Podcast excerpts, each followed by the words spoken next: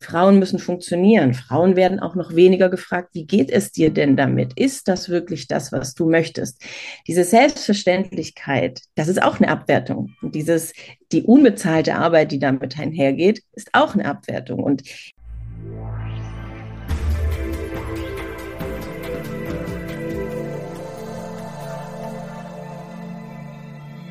Ein herzliches Willkommen deinem Hören hier im Yin Magazin.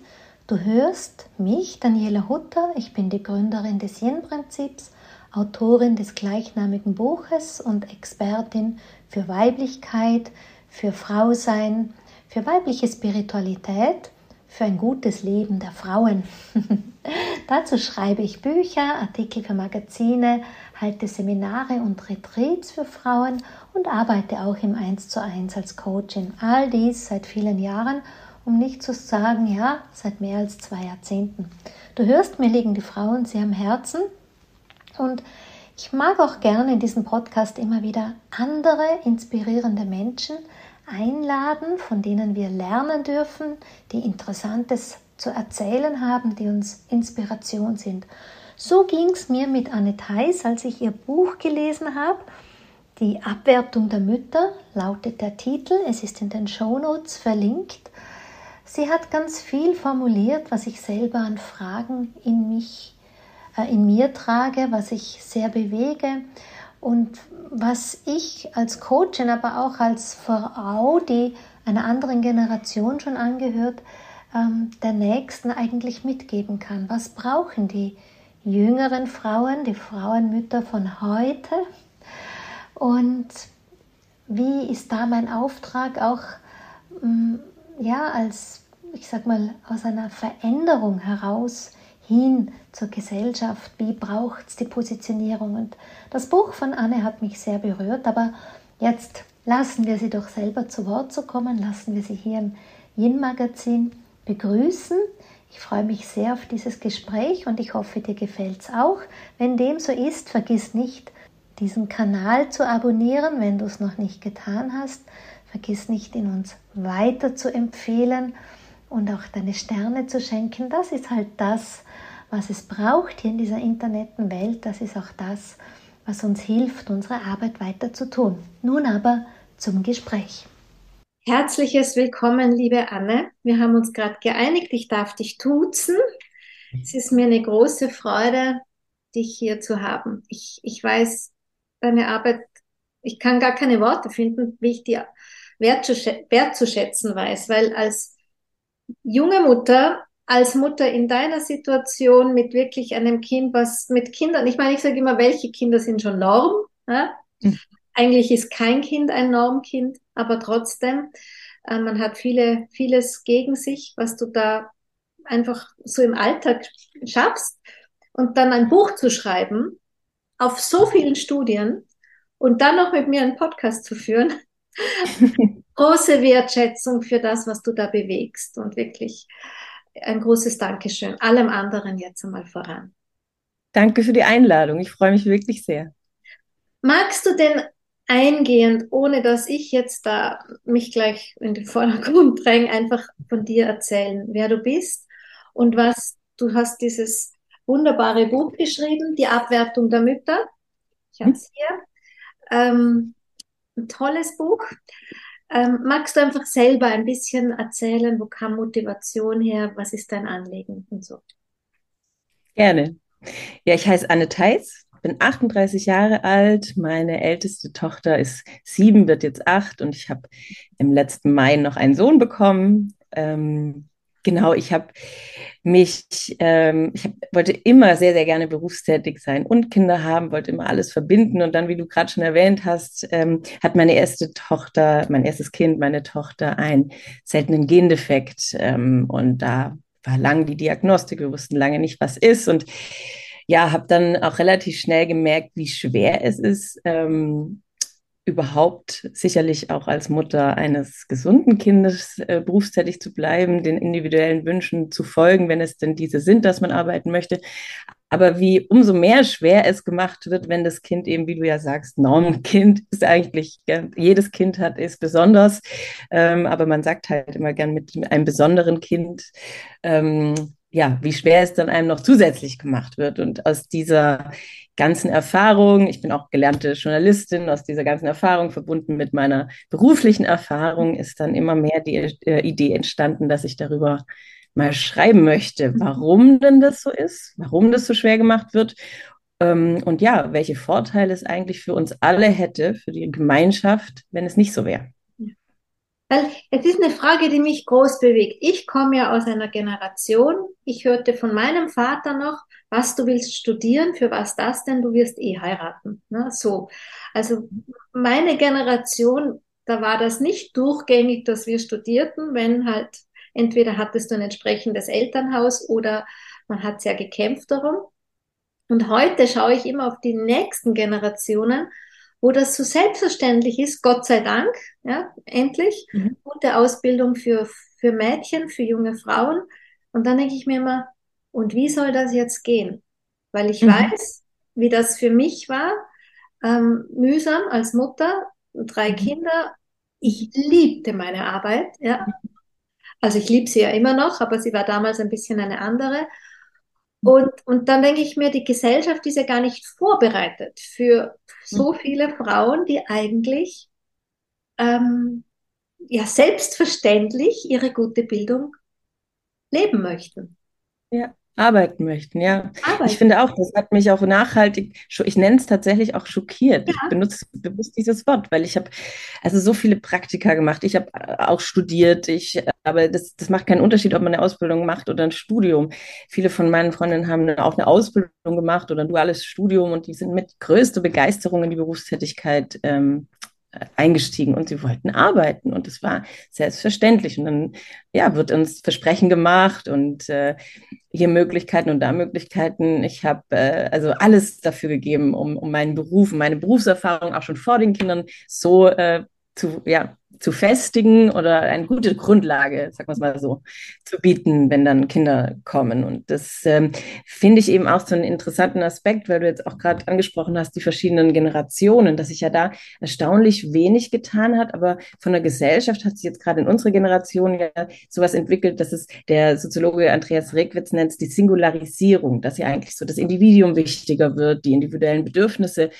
Und das, das ist ja eigentlich auch eine große Freiheit, auch die damit einhergeht. Und aber die endet dann auch irgendwo, ne, wenn dann ein Kind dazu kommt und vor allem eben für die Frau. Und da finde ich, sehen sich Eltern heutzutage, insbesondere Frauen, weil einfach vor allem Frauen, ich habe nachgelesen, in Österreich ebenso genauso wie in. Deutschland die Kerbe übernehmen ja, dass sich Frauen da diesem Bruch gegenüberstehen. Sie wollten individuell ihr Leben gestalten, etc., haben das auch gekonnt und dann kommt Nachwuchs hinzu und sie sehen sich ähnlichen Erwartungen, ähnlichen Rollenbildern gegenüber wie ja noch vor Jahrzehnten. Und das müssen wir ändern, das müssen wir dringend ändern, denn erstens ist es eine Vergeudung von Potenzial und ähm, ich würde auch teilweise schon angesprochen, ist es dann ja nicht ein, ein, ein ähm, ein sehr stark wirtschaftsspezifisches Denken, wenn man jetzt die Frauen dazu zwingt. Darum geht's mir gar nicht, sondern mir geht's wirklich darum zu sehen, was sind denn die Zahlen. Ähm, und da sieht man ganz klar, dass die Mehrheit ähm, der in Teilzeit arbeitenden Frauen mehr arbeiten möchten. Mhm. Und das müssen wir möglich machen. Und wir müssen da eine Infrastruktur aufbauen mit qualitativ hochwertigen Kitas, mit guter Ausstattung, mit tollen Lehrern, mit äh, genug Lehrern auch, ja? genug Erzieherinnen und Erziehern, genug Lehrerinnen und Lehrern. Ähm, und ja, es ist fast schon tragisch, dass man auch gerade nach der Pandemie ähm, erkennen muss, die, die Mängel, die gehen weiter. Man hat kaum wirklich Perspektiven, sichere Perspektiven und spürt auch so eine Verlässlichkeit, wenn man als Mutter mit jungen Kindern, mit Kleinkindern noch arbeiten möchte und das vielleicht ja auch relativ schnell, wenn es der Wunsch denn ist. Du hast dein Buch ja genannt, Die Abwertung der Mütter oder vermutlich mit dem Verlag so als Titel erarbeitet, ausgewählt. ja. ähm, das schüttelt schon mal. Ja? Also ich finde ich finde den toll, den Titel, weil ich mag das, Wörter zu verwenden, die mal wach machen, nicht so weich gespült sind. Die Abwertung der Mütter. Was kannst du uns in ein paar Sätzen umreißen, was das abgewertete Bild eigentlich ist? Mhm. Ich habe tatsächlich auch ähm, mich sehr gerne begeistert, auch für einen Begriff, den man ja auch oft in der Wirtschaft benutzt, ja, für ähm, eine Abwertung benutzt man bei Aktien, bei wirtschaftlichen Komponenten. Und das wollte ich ja tatsächlich auch deswegen so klar machen, wie sehr es uns auch wirtschaftlich schadet, das Potenzial der Mütter nicht zu heben. Und aus einer gesellschaftlichen Perspektive passt der Begriff aber auch sehr gut, ja, weil es, finde ich, auch eine Abwertung ist, dass selbstverständlich immer noch stark von den weiblichen Geschlechtern verlangt wird, sich um Kinder zu kümmern. Ähm, das stark, dass auch egal welches Individuum man ist, äh, stark dann, sobald Nachwuchs da ist, gesagt wird, so zack, ähm, jetzt zu Hause bleiben, jetzt sich kümmern, sich sorgen und das musst du als Frau tun. Und diese Selbstverständlichkeit, auch dieses, den Anspruch des Funktionierens, ja, was wir auch gerade in den letzten Jahren bemerkt haben, Frauen müssen funktionieren. Frauen werden auch noch weniger gefragt, wie geht es dir denn damit? Ist das wirklich das, was du möchtest? Diese Selbstverständlichkeit, das ist auch eine Abwertung. Und dieses, die unbezahlte Arbeit, die damit einhergeht, ist auch eine Abwertung. Und ich sage auch immer, was hat sich auch hier verändert zu früher? Also in Deutschland und ich glaube in Österreich ist es auch ähnlich, dass sich die politischen Rahmenbedingungen geändert haben. Also sprich, dass wenn eine Frau heute erstmal zu Hause bei den Kindern bleibt oder in Teilzeit nur arbeitet und dann kommt zu einer Trennung, dann ist sie viel weniger abgesichert, viel weniger Jahre abgesichert als früher noch. Und wenn eine Frau zu Hause bleiben möchte, finde ich das übrigens ganz toll und schön. Aber ich kann dir nur raten, dann müssen ganz andere Verträge und Absicherungen mit den Partnern, mhm. mit den Partnern mhm. her. Denn heute ist sie weniger abgesichert. Also das Modell Hausfrau, wie es teilweise auch, auch tatsächlich ja unter den älteren Generationen, in denen das oft noch selbstverständlicher gelebt wurde, auch teilweise auch den jungen Müttern so mitgegeben wird, das ist das Richtige, das müsst ihr tun. Ähm, da ist es manchmal, finde ich, auch verantwortungslos, das eben noch so zu propagieren, denn dann müsste man schon auch die Bedingungen schaffen, dass sie abgesichert sind. Oder man muss sie aufklären oder man muss für Transparenz schaffen. Ja, macht das so, aber denkt dran. Und all das zusammen hat mich mit auch zu dem Begriff oder zu dem Titel, äh, Titel gebracht. Und äh, bin jetzt, ich habe manchmal auch gezögert, ist es der richtige Titel? Ja, ist es ein bisschen zu negativ? Ich war auch unsicher.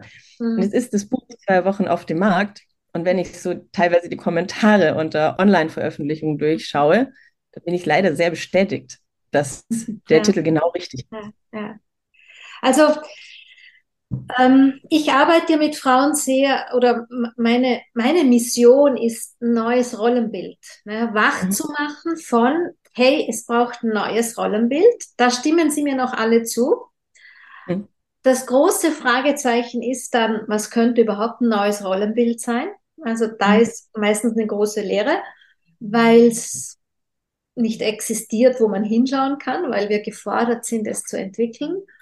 Und dann, wenn ich mit ihnen tatsächlich dran arbeite, dann begegne ich als die, die Gutes will, manchmal auf Widerstand, weil mhm. auch gewisse alte Geschichten loszulassen, dann doch nicht so willkommen sind. Oder auch den Mut zu haben, selbstkritisch, eigenehrlich zu schauen und dann neue Wege zu wagen. Ja, mhm. so.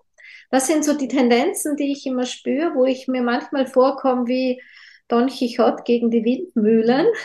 Aber ich denke mir immer, ich gebe nicht auf, weil mhm. es muss sich was ändern. So kann es ja nicht weitergehen. Ja, absolut. Und ich plädiere auch wirklich dafür, dass wir dafür alle brauchen. Wir brauchen alle gesellschaftlichen Gruppen und wir brauchen natürlich vor allem auch die Männer. Mhm. Ich habe mhm. jetzt heute äh, Morgen gelesen, dass jetzt in Deutschland gerade ein Report rauskam, dass ähm, Männer, Väter, junge Väter viel mehr Zeit mit ihren Kindern verbringen wollen, aber mhm. sie setzen es nicht um. Ja, danke. Das schreibe ich ja auch in meinem Buch. Das ist so ein bisschen das Problem zwischen Anspruch und Wirklichkeit, worunter eben auch Mütter dann vor allem leiden. Mhm. Also was sagt man und was setzt man dann um? Und mhm. ja, wie du sagst, an was liegt das auch? Und ich glaube tatsächlich, dass hier auch noch stark die Prägungen sind.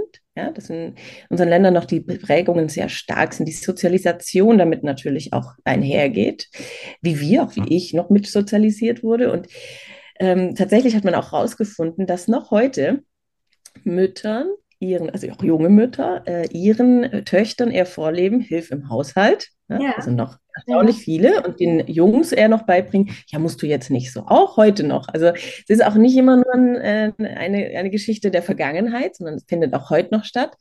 Und da müssen wir uns selbst reflektieren ganz stark. Auch ich habe sehr viel Care-Arbeit äh, nach der Geburt meiner ersten Tochter übernommen und habe dann erst äh, natürlich nach, nach geraumer Zeit gemerkt, so, hm, tatsächlich, es hat sich in so Windeseile äh, so verlagert auf mich als Frau.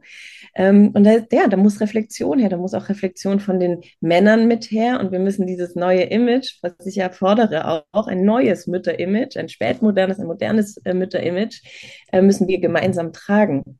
Und ich glaube, das ist ja, wir müssen so dieses Wissen zusammenfügen zu den aktuellen Bedingungen. Und es spricht nichts dagegen, dass man junge Mütter, im Gegenteil, es hätte so gravierende Vorteile, dass man junge Mütter, die arbeiten möchten, äh, ja, unterstützt. Und auch sicher politisch auch, aber ich, ich plädiere tatsächlich auch an die Gesellschaft, an die verschiedenen Geschlechter, an die Generationen.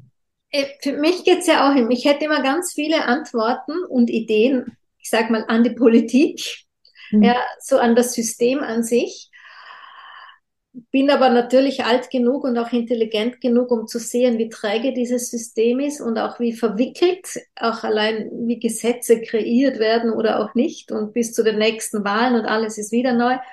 Und mhm. auch der immer wieder Einfluss der Wähler, die dann aus meinen Augen mhm. vielleicht falsch wählen oder so. Also mhm.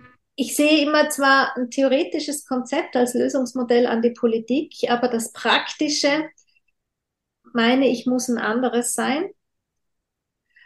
Und trotzdem auch hier, wenn ich zum Beispiel mit Frauen in meinem Alter oft im Gespräch bin, so privat irgendwo, wo man sich trifft, und da diesen Wort, das Wort Individualismus, das du vorhin ja schon gebracht hast, ich verstehe schon, dass Frauen sagen, ja, ich möchte mein Leben jetzt genießen und ähm, ich will mich nicht festlegen lassen.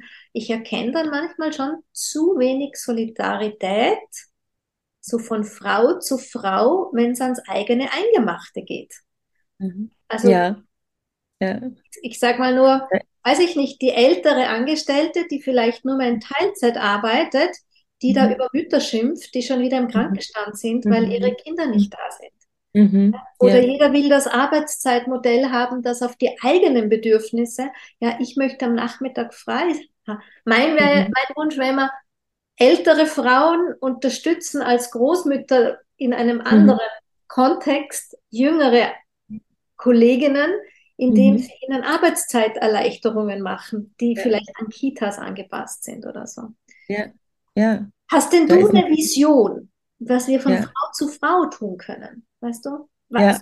konkret? Absolut. Ähm, absolut ja, wie du es beschreibst, es spricht mir aus dem Herz, da ist noch so viel Luft nach oben. Ja. Ich glaube tatsächlich, dass das Wort Kränkung da auch eine große Rolle spielt. Ja. Ähm, das hat die äh, Psychologin Barbara Strohschein auch mal so schön erwähnt, dass wir eine gekränkte Gesellschaft sind, dass wir unsere eigenen Entscheidungen noch so stark dazustehen müssen. Und wenn wir die mal hinterfragen, dann fühlen wir uns gleich so sensibilisiert und gekränkt. Und ich merke auch gerade bei dem Thema Mütter, es ist so viel Emotionen in den Gesprächen. Und es ist so viel Selbstverteidigung von dem eigenen Modell darin, wo ich mir immer wünsche oder versuche dann auch eine, mal eine Vision zu kreieren, auch teilweise in Gesprächen. Was wäre denn das, wenn wir das einfach lassen würden? Wenn wir einfach zugestehen, dass der andere etwas anderes leben möchte, weil er auch eine andere Person ist und sich selbst auch zu hinterfragen, hm, warum bin ich denn jetzt so bewertend, abwertend? Meiner Ansicht nach ist eine Bewertung und eine Abwertung auch immer dann da, wenn ich eigentlich nicht so selbst mit mir im Reinen allein bin. Ja? Wenn ich selbst mich irgendwie doch nicht so ganz zufrieden gebe mit dem, mit meinem Leben gerade oder mit meinen Entscheidungen. Denn wenn man mal ehrlich ist, wenn man sich auch selbst gerade souverän und wohl in einer Situation fühlt, dann ist man ja auch viel besser mit anderen. Dann fühlt man sich wohl mit denen, was die tun, etc. Weil man ist ja selbst, man hat ja kein Problem mit sich. Also muss man auch andere nicht kritisieren. Mhm. Und das ist meine, meine, meine Vision, meine Hoffnung, auch gerade für übrigens die jungen Frauen, die mhm. sich derzeit gerade überlegen, möchte ich Mutter werden oder möchte ich nicht, was zunimmt, diese Fragen. Ja, was ja. auch dazu führen wird, gerade wenn man auch die aktuelle Belastung von jungen Müttern sieht, ähm, dass wenn sie das sehen, dass sie sich das vielleicht noch mal stärker fragen. Und wenn man sich das überlegt, wie wie, welche Auswirkungen das hätte, dass wir alle mehr zusammenstehen. Und da beziehe ich auch die Großväter, die Väter, die Männer mit ein. Mhm. Wenn, wenn man das mal überlegt, was diese, im Endeffekt ist es ja eigentlich nur eine Kleinigkeit, die Kränkung mal sein zu lassen, ja, oder mal zu reflektieren und sich selbst zu hinterfragen, bevor ich gleich in die Bewertung gehe. Wenn man überlegt, was das eigentlich, das ist doch eigentlich gar nicht so schwer. Und man hätte selber so viel davon. Und wenn man das mal so überlegt, was das bewirken würde, welche enormen gesellschaftlichen Auswirkungen es hätte, wenn der soziale Druck auf junge Frauen, auf junge Mütter nachlässt, dann ja, es ist. Das war ein, einer, einer meiner Lieblingsmomente, als du über dies zunehmend in einer gekränkten Gesellschaft geschrieben hast, ja. Weil da, da ploppte bei mir ganz viel hoch, ne? Man darf bestimmte Wörter nicht mehr verwenden, ohne dass jemand schreit. Ich meine, jeder, der schreibt, weiß, wie man hier sitzt oft und sich überlegt, welches Wort nehme ich jetzt da gerade. Mhm. Formulierungen, es gibt immer irgendwo jemand, der aufploppt, die Hand hebt und sagt, ich fühle mich gekränkt. Da mhm. denke ich mir oft, ja, warum immer den anderen dafür verantwortlich zu machen, anstatt dass mhm. wir alle einfach Augen öffnen mhm. und sehend ähm, die Bedürfnisse oder einfach die zu Zuwendung im Sinne von wirklich, ich wende mich dir zu, ja, also nicht nur, ich gebe dir was, ähm, sondern auch die Zugewandtheit in der Thematik zu sehen. Mhm. Ähm, was, was braucht es denn? Glaubst du, ist Mutter sein Auslaufmodell, weil du gerade die jungen Frauen mit hereingebracht hast? Ich hoffe es nicht, ja. aber ich bin manchmal schon auch sehr verständnisvoll, wenn eine junge Frau mit mir spricht und sagt, ähm, ich überlege mir das schon. Und äh, deswegen auch mein, ich habe ja dieses Buch den Müttern der Zukunft gewidmet. Das ist wirklich für mich ein Herzensanliegen. Also das meine ich sowas von ernst. Das kommt so aus dem Herzen heraus, weil ich wirklich es absolut schlimm finde, wenn sich junge Frauen heute hinterfragen und nicht, weil sie den Wunsch einfach nicht verspüren, sondern das sind oft Frauen, die, die wollen Mutter werden, aber sie sehen die Bedingungen und sie haben Angst. Mhm. Und es tut mir von Herzen leid, denn ich selbst, also ich bin wirklich unglaublich gern Mutter. Ich habe aber auch stark gelitten die letzten Jahre als, als, als Mensch und äh, musste für Dinge kämpfen, wo ich nicht für möglich gehalten hätte, dass ich dafür kämpfen muss in einem reichen Land. Und ja, ähm, ich hoffe, ich hoffe wirklich, nicht, aber wir sehen natürlich auch die aktuellen Herausforderungen, was auf uns zukommt. Das geht mit noch viel mehr Ängsten. Das hat auch nicht nur mit dem eigenen Individuum, mit der eigenen Freiheit zu tun, Angst, die, diese zu verlieren, sondern wir haben natürlich andere Entwicklungen, die das Leben vielleicht auch nicht einfacher machen. Und ich glaube schon, dass wir, und wir sehen es natürlich auch an den Zahlen, die Geburtenrate ist jetzt in Deutschland zumindest wieder um 7 Prozent 2022 gesunken. Mhm. Ähm, stieg ja leicht äh, in den Jahren zuvor, aber jetzt wieder gesunken. Also wir sehen es an den Zahlen. Wir kriegen weniger Kinder. Ich habe auch gelesen, dass viele Frauen zwei Kinder möchten, dann aber nur eines kriegen. Mhm. Ähm, also die Zahlen zeigen es, es kommen weniger Kinder und ich befürchte, jetzt aus meiner qualitativen Recherche, Recherche, aus Gesprächen, dass es eben nicht nur aus einem klaren Wunsch, ich möchte wirklich keine Mutter werden, weil auch das ist ja völlig in Ordnung, sondern aus ganz vielen Bedenken ähm, sich ergibt. Und das ist traurig, das ist schlimm. Weil das ja keine Freiheit mehr ist, ja. Die, die genau. Freiheit, ich möchte ein Kind oder ich möchte mhm. keins, weil ich mich einfach als Mutter nicht spüre ja, das mhm. ist ja eine Geschichte, aber mhm. Rahmen um, Rahmenbedingungen, die mich unfrei machen in meiner Entscheidung, weil ich vielleicht so in Sorge und Ängste getrieben werde, mhm. das ist einfach unfair. Ne? Das ist mhm. ja. unfair ja. für die jungen Frauen. Mhm. Eltern ja. natürlich, ich will auch die Männer nicht ausnehmen, aber gerade weil halt dein Titel so ein weiblicher ist. Ja, es ist ein weibliches Titel, klar. Es geht um die Mütter, weil natürlich auch da wieder die, ja. die Zahlen dafür sprechen, dass wir einfach vor allem die Mütter ähm, da unterstützen müssen. Aber ich denke auch das Wort Gleichberechtigung. Ja, es wird auch immer so viel verwendet. Und aber was äh, steht dahinter? Ja, wo stehen wir gerade an der Entwicklung? Wie gleichberechtigt sind wir? Wie sehr leben das auch die Männer? Es leben natürlich auch viele Männer, aber der Prozentsatz ist noch viel, viel zu gering. Und auch was ich vorher schon erwähnt habe, Anspruch, Wirklichkeit. Ähm. Das, ja. Es ist halt auch nicht, ich meine, ich erlebe zum Beispiel jetzt, meine, meine Familie hier hat eine Druckerei als äh, Familienunternehmen, auch im Hintergrund.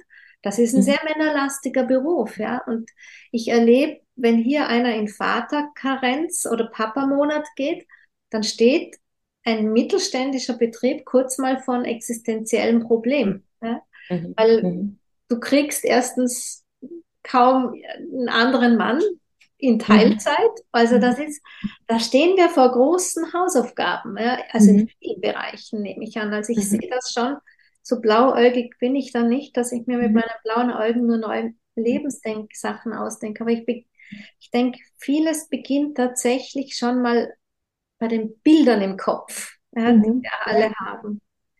Absolut. Ja. ja, ist interessant, dass du sagst, ich komme auch aus einem Unternehmerhaushalt und ich hab, bin auch in, eigentlich würde man jetzt sagen, ich möchte das gar nicht negativ bewerten, aber man würde sagen, konservativen Umgebung groß geworden. Und ich, ich sehe auch tatsächlich jetzt noch in den Diskussionen, ich würde mich tatsächlich dem, was ich fordere, teilweise auch selber schlechter stellen. Also wir reden ja hier in Deutschland auch gerade stark über das Ehegattensplitting etc. Das würde sogar uns auch betreffen. Aber ich sehe es auch ganz klar, dass wir kurzfristig alle, sei es Unternehmen, sei es Männer, sei es ähm, andere gesellschaftlichen Gruppen, wir müssen kurzfristig vielleicht jetzt ein bisschen leiden. Ja? Wir müssen kurzfristig alle vielleicht in Teilen verzichten. Wir müssen neue Modelle schaffen, wir müssen mehr Verständnis kreieren. Aber langfristig haben wir alle etwas davon. Und das ist immer das Beste, da bei sich selbst anzufangen. Aber natürlich müssen auch, klar, die Unternehmen mehr Flexibilität schaffen, Verständnis. Das sehe ich auch übrigens schon viel. Mhm. Ja, oder? Also ich finde, man, man spürt schon auch mehr, mehr, dass man gesehen ja. wird, auch als Mutter. Auch die Pandemie, finde ich, hat da schon auch, wenn man so viel Negatives auch damit natürlich verbinden muss. Aber da muss man sagen, da, da gab es schon auch positive Entwicklungen, dass auf einmal dann Frauen, Mütter mit kleinen Kindern ähm, Modelle arbeiten konnten, ja. dass sie zu Hause bleiben können bei den Kindern, aber eben auch, auch von der Flexibilität der Arbeitszeiten oder auch von Verständnis, dass sie so was vorgelebt haben und die Männer dann auch gesehen haben und auch die Unternehmen gesehen haben, ah, ähm, das geht ja. ja das sie kann auch äh, super arbeiten oder Väter, ja. Mütter, Väter mit Kleinkindern können super arbeiten, wenn man ihnen aber auch eine Freiheit lässt zur Flexibilität, ähm, auch da oder Verlässlichkeit und vielleicht auch teilweise dann mal Loyalität, wenn es halt eben mal so ist, dass die Kinder krank sind oder dass man irgendwo mal eben nicht abrufbereit ist. Und da ging tatsächlich ja was Positives voran. Also ich, da bin ich auch wirklich optimistisch von der wirtschaftlichen Seite und etwas pessimistischer von der politischen Seite, weil ich wirklich glaube, wir müssen diese politischen Maßnahmen noch viel mehr überprüfen, ob es denn auch etwas bringt, ob es genau das erreicht, was wir eigentlich wollen. Und bei uns gibt es äh, das, Elterngeld und das ja. ist aber tatsächlich noch viel zu wenig von den Auswirkungen. Das hat dadurch, dass eben die Väter nicht wirklich, ähm, also dass die, die Maßnahmen nicht auch obligatorisch an die Väter gebunden sind, ähm, kommt es noch nicht so, dass jetzt wirklich ein Großteil der Väter auch mehr als zwei Monate Elternzeit nimmt, weil das hat man auch herausgefunden, erst ab drei Monaten ähm, ergibt sich wirklich eine gleichberechtigte Aufteilung der Care-Arbeit. Also da müssen wir noch viel mehr schauen, was bringt denn was und was bringt aktuell, was wir haben, was gute Ansätze sind, aber was bringt es denn dann wirklich und wo müssen wir dann noch nachbessern?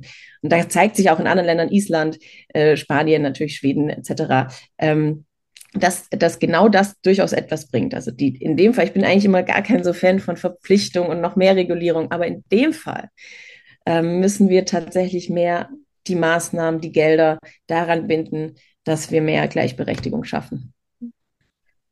Äh, also ich habe, ich mochte das auch sehr in deinem Buch, immer wieder dieses wirkliche Zerklamüsern, wie wir in Österreich sagen, das Zerlegen dieser Statistiken, das Darlegen der politischen Rahmenbedingungen, der gesellschaftlichen Aspekte, weil man sehr mhm. selten so komprimiert wo liest. Also da kann ich wirklich sehr empfehlen, uns allen, die nach Antworten suchen, man möge sich mal wirklich dein Buch mit auf die Couch nehmen, um dieses Bild ein bisschen zu drehen. Mir hat es wirklich sehr, sehr geholfen, aus der Emotionalität mal rauszugehen, um dann wieder zurück in die Emotionalität zu gehen und zu schauen, okay, mit meiner Vision an die Zukunft, mit dem, was da ist, die ganzen Studien, auch mutmachend. Ne? Mhm, Weil genau, du ja. geschrieben hast, was, was läuft gut in anderen, wo gibt es schon Statistiken für, dafür, um diese die ich jetzt aus Österreich gerade immer kenne, die Mutter gehört zum Kind, aber die Kinder wollen ja bei der Mutter sein. Stimmt ja gar nicht so, ja. Kinder sind flexibel. Ja, die orientieren sich an dem Menschen, der ihnen ähm, die meiste Bindung gibt, die Sicherheit und das ist nicht an Geschlechtern orientiert. Also das merke ich jetzt auch bei meinem Mann, der natürlich jetzt viel öfters zu Hause ist und es ist absolut gewöhnlich, dass unser Jüngster jetzt auch mal weint, wenn er aus der Tür geht. Und ich finde das auch so rührend, wenn man das dann auch bei Vätern beobachtet. Dieses Reinwachsen auch mehr in die gleichberechtigte Verantwortung. Ähm, ich will da das auch gar nicht schönreden, das geht auch teilweise mit Konflikten einher. Aber am Ende, was man dann auch am Ende sieht und er als äh, mein Partner auch sich selbst sieht, ähm, was, was das auch macht mit ihm, wie schön das ist, diese Zeit zu verbringen, das auch alles zu verstehen, auch die Organisation mal zu übernehmen. Das ist eigentlich was Wunderschönes. Und ja, mein Titel, wie du auch gesagt hast, ist recht negativ und teilweise ist es auch etwas hart, wenn man das alles so lesen muss, wie es eigentlich wirklich ist. Aber ich bin da immer eher ein direkter Mensch. Aber ich möchte tatsächlich doch immer noch optimistisch bleiben. Und äh, ja, ab und zu gibt es, glaube ich, auch ein bisschen was zu schmunzeln, was mir auch wichtig war, ähm, weil am Ende bringt natürlich nur Pessimismus gar nichts. Und die Hoffnung dürfen wir nicht verlieren. Nein, die Hoffnung dürfen wir nicht verlieren. Ja. Was ist denn so dein Bild? Wie können wir Mütter das schaffen? Oder wie können wir Frauen das schaffen? Ja? Was, was, was ist denn da so deine Vision, die dich begleitet? Mhm. Ja, also ich glaube auch da, die eigene Reflexion ist ganz wichtig, sich zu verstehen, sich wirklich klar zu machen, was sind denn meine Pläne?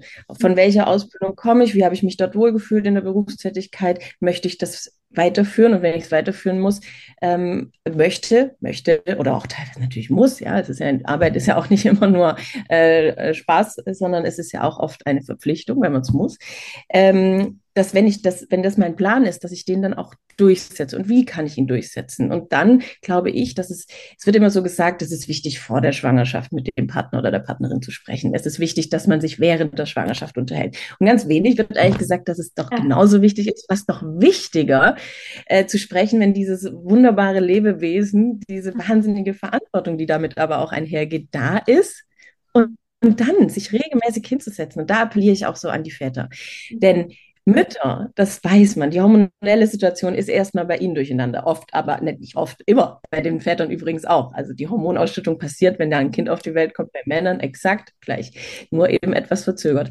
Aber erstmal ist die Frau natürlich in dieser Blase des Mutterseins und alles verändert und die Körperlichkeit, das darf man ja alles nicht vergessen. Und wenn dann die Väter mit einer Sensibilität und einer Empathie, was war denn meine Frau zuvor? Welche Pläne hatte sie? Welche Wünsche hatte sie? Und welche sind sie jetzt? Und haben die Wünsche jetzt wirklich ausschließlich mit dem Muttersein zu tun oder mit der Belastung? Mhm. Kann sie sich nicht mehr vorstellen zu arbeiten, weil sie wirklich jetzt erkannt hat, ja, ich möchte jetzt erstmal bei den Kindern sein, ja, völlig in Ordnung. Oder kann sie es sich nicht mehr vorstellen, weil einfach alles viel zu viel ist? Ja. Und das ist, glaube ich, auch ein ganz, ganz, ganz wichtiger Punkt. Empathie und Zuhören und ähm, sich selbst verstehen, aber auch, dass der Partner versteht, in welcher in welcher Lage, in welcher Ausnahmesituation die Frau nach einer Geburt von dem Kind auch ist. Mhm. Das hat mich jetzt an einen Satz erinnert. Ich weiß gar nicht, wo ich den her habe, aber da gab es mal so dieses an die Pläne, äh, also an die eigenen Pläne zu erinnern. Ja, also an nicht Pläne, Träume mhm. zu erinnern. Ja. Also ja. das hat mich jetzt ganz stark so, wer war die Frau, die ich kennengelernt habe? Und ist es nicht ein großer Liebesbeweis oder Liebeszuwendung, wenn ich kontinuierlich da auch dastehe als Erinnerer an deine mhm. Träume, mhm. an deine Visionen mhm. und dass du dich nicht nur aufgibst. Wenn, ich denke, das können Frauen gut, sich aufzuopfern. Hm? Das ist ja auch ein Rollenbild. Was wir es ist ein Rollenbild. Es ist etwas Abgeschautes und auch etwas Gelerntes. Ja. ja. Und, und, und umgekehrt, was Abgestempeltes, wenn wir es mhm. nicht tun. Ja, quasi wenn ja. Frauen, ja, ich sag mal, selbstbewusst, ich will gar nicht das Wort mhm. egoistisch mhm. nehmen, ja, weil das wird ja immer gleich so aber wenn eine Frau sich ja. ihrer selbst bewusst ist, das lebt, wird sie sofort abgestempelt. Ja. ja. Und wenn also, man sich vorstellt, was das auch für eine Wirkung auf Kindern hat, Kinder ja. hat, wenn sie eine Mutter haben, die sich ihrer individuellen Pläne bewusst ist und sie leben kann, weil die Umgebung das mitträgt. Mhm. Ähm, das ist doch eigentlich das, was wir für unsere Kinder wollen. Und dann ist es doch wieder erstaunlich, dass wir das so schnell auch teilweise vergessen oder es uns vergessen gemacht wird. Also, dass es eigentlich auch nicht unterstützt wird. Wir wollen doch alle freie, selbstbewusste im ja. eigentlichen Sinne äh, Kinder und dann eben später Erwachsene erziehen, begleiten. Und dafür müssen wir bei uns selbst anfangen. Wir müssen das vorleben. Die Muster sind dann noch so stark, dass wir genau. teilweise gar nicht erkennen, was, welchen Einfluss wir und unser Leben und wie wir es denn leben und wie sehr das mit unseren eigenen Wünschen zu tun hat, wie sehr das eben auch Einfluss auf, auf unseren Nachwuchs hat. Ich kann mich erinnern, in meiner pädagogischen Ausbildung damals ähm, hatte ich so einen Erziehungsberatungslehrgang einmal auch Und da hat uns der mitgegeben ein Bild, was mich immer begleitet hat. Da hat immer gesagt, was können denn die Kinder dafür, dass ihr mhm. ihnen diese Last auf die Schultern ladet, dass wir quasi uns aufopfern für die Kinder. Mhm. Ja, mhm. oder dass ich glücklich, dass, dass mein Lebensglück quasi auf den Schultern der Kinder liegt. Und mhm. das, das hat mich sowas von wachgerüttelt, wo ich mir immer gedacht habe, ich kann den Kindern gar keinen größeren Dienst geben, als eine selbstbewusste, sich selbst verwirklichende Frau mhm. zu sein, als dass mhm. sie frei sind. Das bedeutet ja Freiheit, aber nicht, dass ich ihnen meine Aufopferung, mhm. mein Lebensglück, dass ich aus den Kindern rausziehe irgendwie. Ja, ich liebe sie sehr. Mhm. Aber was wir da unbewusst auch auf den Kindern abladen, nicht nur auf uns selber. Ja. Das war mir groß. Das ist toll, dass du es erwähnst. Ja.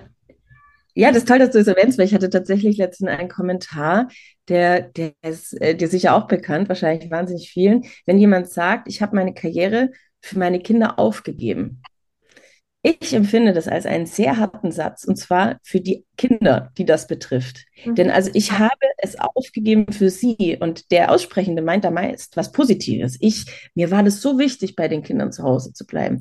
Aber die Formulierung müsste ja dann eigentlich für eine völlig andere sein, damit eben diese Belastung, ja, etwas, ich habe es aufgegeben für euch. Wie müssen die Kinder dann performen, damit sich das auch wirklich gelohnt hat? Und das sind eben oft auch die, die diesen Satz dann sagen, sind ja dann oft äh, auch diese Kritiker oder diese, das Verkleiden in Sorge. Bist du dir wirklich sicher? Möchtest du das? Und ich habe meine Karriere aufgegeben. Und da würde ich mir auch tatsächlich wünschen, wenn es denn dann so auch gemacht wurde, aber dass man dann auch in, eine, in das Überlegen kommt und dann doch viel besser sagt, ähm, ich wollte gar nicht mehr arbeiten. Ich war so glücklich mit meinen Kindern zu Hause ja. und ich will das und das tut mir gut und ich habe es genauso gemacht und ich stehe dazu.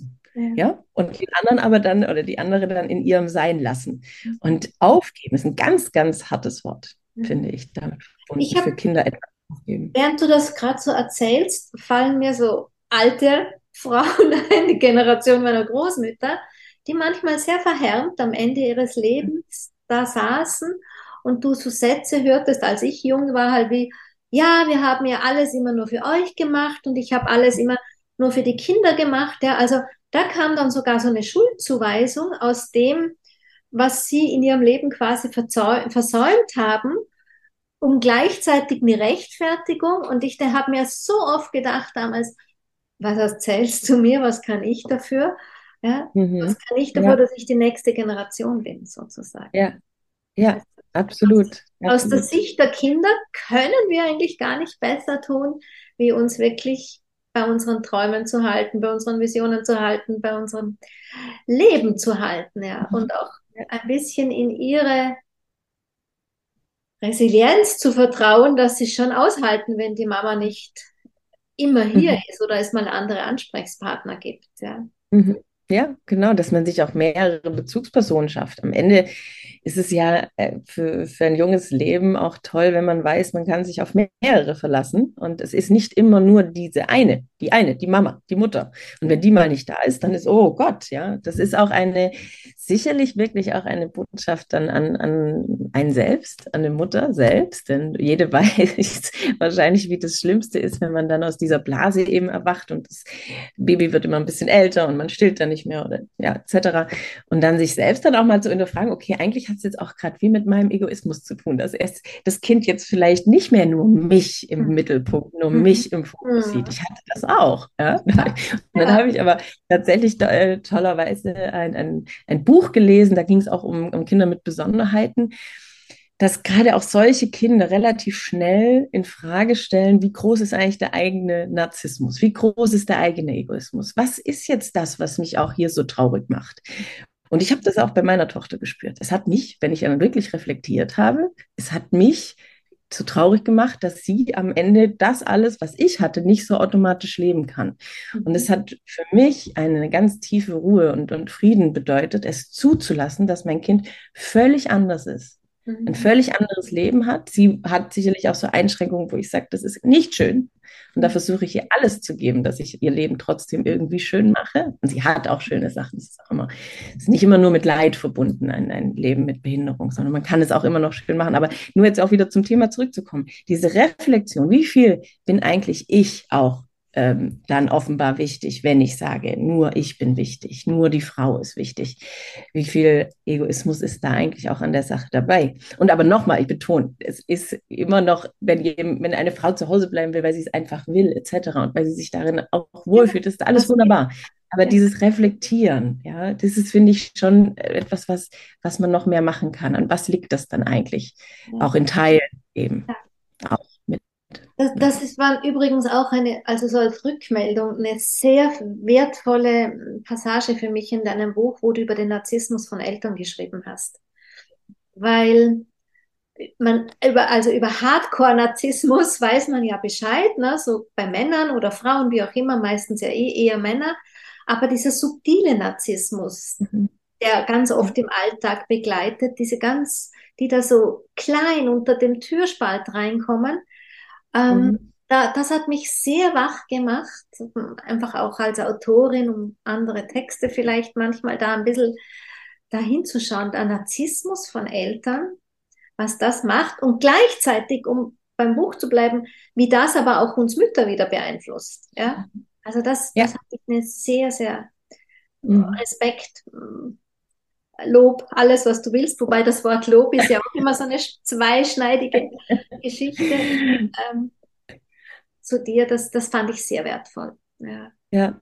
Das, das, freut mich, weil es hat mich tatsächlich aber auch so stark geprägt, äh, auch mit, ähm, ja, mit meinem Leben gut umgehen zu können. Mhm. Ähm, und ich hoffe eben auch, dass es mein Umgang mit dem Leben dann eben auch diesen Einfluss auf meine Kinder hat. Und äh, wenn ich als Mutter glücklich bin, wenn ich auch rein bin, auch mich selbst äh, auch reflektiere und, und weiß, okay, das lag jetzt etwas mehr an mir, als, äh, hatte mit, als dass es mit dem Kind zu tun hatte, wenn ich das immer mehr reflektiere und dadurch auch immer mehr zu mir komme, dass das eigentlich so die sicherste Basis auch für Kinder sein kann. Und äh, ich merke das dann tatsächlich auch bei, bei meiner Tochter. Sie ist ein unglaublich sensibles Wesen, wie ich mich fühle. Also wenn ich schlechte Stimmung habe, dann ist meine Tochter so unglaublich sensibel und dann auch anders.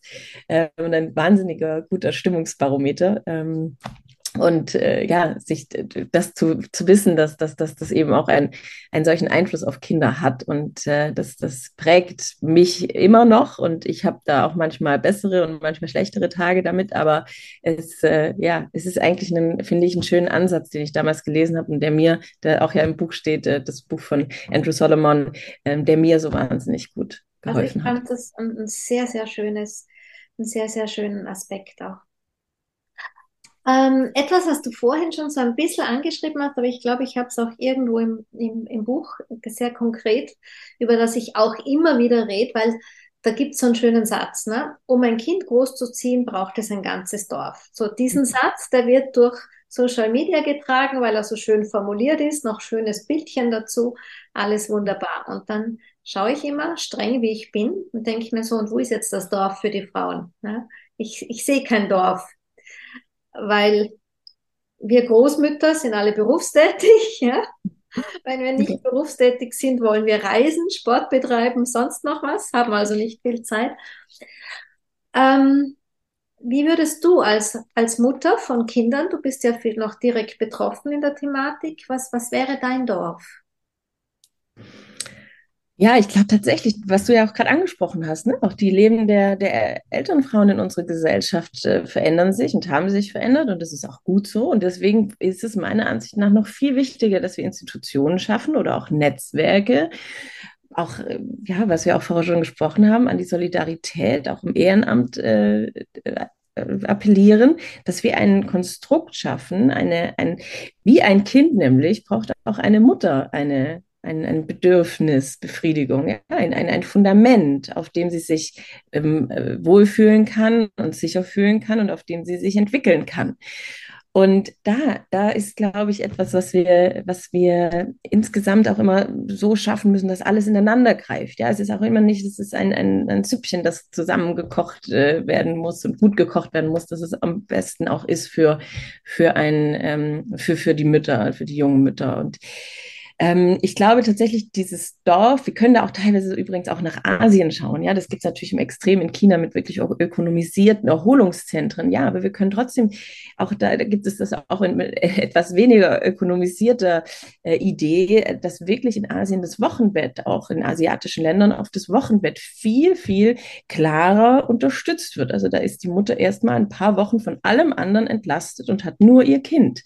Ja. Eine schöne Vorstellung, die ich, an die ich mich immer gerne gerne, ähm, ja, da hatte, das hatte ich immer gerne in meinen Träumen, da drüber nachzudenken, weil bei mir war es tatsächlich so, ich habe in einer Großstadt gelebt, meine, meine Eltern, auch meine Schwiegereltern äh, lebten nicht am Ort und da fand ich das schon sehr, sehr kühl und kalt teilweise, wie eigentlich von mir komplett erwartet wurde, schon nach dem dritten Tag. Ähm, äh, ja, wieder alles irgendwie zu machen und Haushalt zu machen. Musste auch da sagen, bei, bei uns war es halt sehr, dass wir auch dieses traditionelle ähm, Modell am Anfang leben mussten, weil genau in der Zeit mein Mann gegründet hat. Und ähm, ja, da hätte, da fehlte dann so der Ersatz. Also mein Mann konnte tatsächlich auch äh, keine Elternzeit damals nehmen. Und da war ich wirklich komplett ohne Dorf. Und äh, denke, das wird ja immer mehr. Wir leben nicht mehr automatisch in den Dörfern, beziehungsweise bei uns in Deutschland gibt es dann oft die Entwicklung, dass dann, äh, obwohl man immer weg wollte, obwohl die jungen Leute weg wollten und wegzogen, ziehen sie dann auf einmal wieder zurück in die Städte, wo die Eltern wohnen, damit sie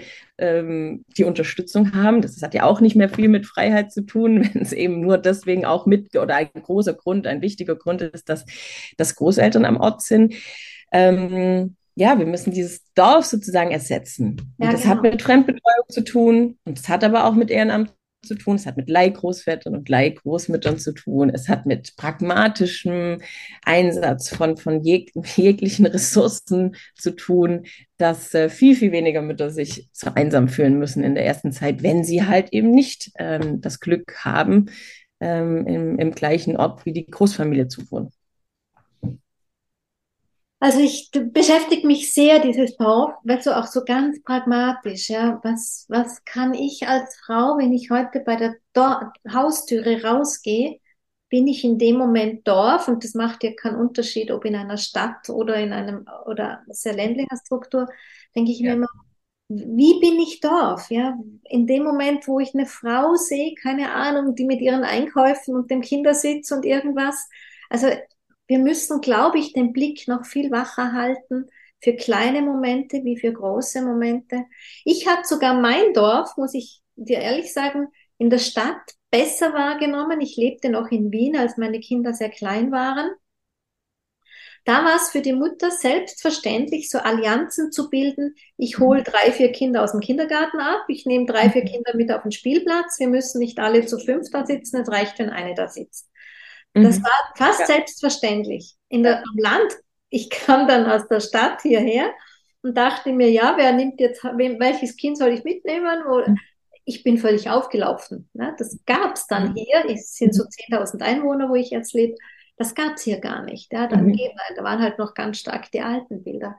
Also ich denke, wir Frauen und Männer, aber Frauen aus der Allianz von Mutter zu Mutter, von Frau zu Frau, bräuchte es ganz stark diese Miteinanderqualität, echt mhm. zu schauen. Auch ja. als Arbeitgeberinnen. Also ja. ich sehe mich ja. so als Arbeitgeberin immer die, als die, wie nennt man das? Die, die Jungfrau von Orleans, die da kämpft gegen, nur in unserem Unternehmen. Ich mhm. laufe dann oft schon bei älteren Arbeitnehmerinnen auf, die dann sagen, ja, wie komme denn ich dazu, dass ich jetzt, wenn ich sage, lasst die Mütter, die sollen sich die 40 Stunden, die sie da arbeiten wollen, selber einteilen. Oder, mhm. oder auch wenn es nur 20 sind, oder sie sollen sich überhaupt selber einteilen, mhm. wie, wie sie denn tun wollen, wie sie tun mhm. können. Da lebe ich, mhm. erlebe ich dann schon oft die fehlende Solidarität der anderen mhm. Frauen. Also ich denke, mhm. da müssen wir kommunizieren, kommunizieren, kommunizieren, als dass es als mögliches Modell irgendwann durchdringt. Weil ohne Transformation von Rollenmodellen wird es nicht gehen. Ja? Oder wir müssen vielleicht auch die bestehende Kommunikation einfach nur umwandeln. Weil ich weiß nicht, wie es dir ging, aber ich habe gerade als, also wenn die, wenn man mit einem, mit einem äh, Kinderwagen vor sich noch herschiebt und die Kinder noch relativ klein sind, dann wird man ja auch oft so darauf aufmerksam gemacht, so ist das Kind zu warm angezogen und oder wenn es weint, ja, kriegt man auch, finde ich, auch stark hier in, in, Deutschland haben wir noch stark Blicke. Ja. Also wenn ein Kind schreit, oh mein Gott, ja. da kommt wenig die helfende Hand, sondern man wird also äh, angeguckt. Können Sie nicht das Kind abstellen? Genau, weil was passiert, man wird selbst verkrampfter und eigentlich ist die ganze Situation dann noch viel schlimmer, als wenn man einfach mit einer Entspanntheit damit umgehen könnte, weil die Umgebung entspannt ist. Und wenn man mal überlegt, wenn die ganzen Sprüche, die mir gesagt wurden, und du hast völlig recht, es wird tatsächlich auch noch sehr häufig von Frauen ähm, kommuniziert, so auch abwertend. Wenn all diese Sprüche aufwertend wären, wenn all diese Sprüche ähm, positiv wären oder eben auch keine eher starrenden Blicke es wären, sondern zugewandte Blicke. Was würde sich denn da auch schon einfach verändern? Also die Kommunikation, finde ich ja, die ist ja da. Sie hat nur eben im Kontext des Mutterseins immer noch stark mit Kontrolle, mit, unter, mit, mit ähm, Überprüfung Prüfung, äh, mit ja, Hinterfragen zu tun. Und das ist ja, es ist doch eigentlich auch so unnötig, sondern wir müssen ja alle in der Gesellschaft auch irgendwo schauen, dass wir uns wieder eher zu, äh, zuwenden zueinander, miteinander schauen, wie wir die Herausforderungen so der Zukunft schaffen. Und auch das, es ist ja eigentlich gar nicht so schwer. Ähm, eigentlich wäre es nicht so schwer, da stimme ich dir zu. Nein. Vieles ja. ist uns einfach nicht bewusst. Deshalb ist mhm. gibt es Bewusstmacherinnen wie dich. Zum Beispiel das Thema Übergriffigkeit, ja. Wie schnell man übergriffig ist. Die, die übergriffig sind, merken das gar nicht. Mhm. Ja? Und auch hier, da hast du ein paar, also ich bin ja eine ähm, Verfechterin für über, auf Übergriffigkeit aufmerksam zu machen, ständig auch mhm. auf Social Media spreche ich oft drüber. Und da hast du immer wieder Stellen im Buch, wo ich dann sage, ah, da können man, kann man es erkennen, da, das ist wertvoll, das. Also da, du hast wirklich ich, ein tolles Werk geschrieben. Das kann ich dir als alte Oma, als Frau, die da einmal durchgegangen ist, ja.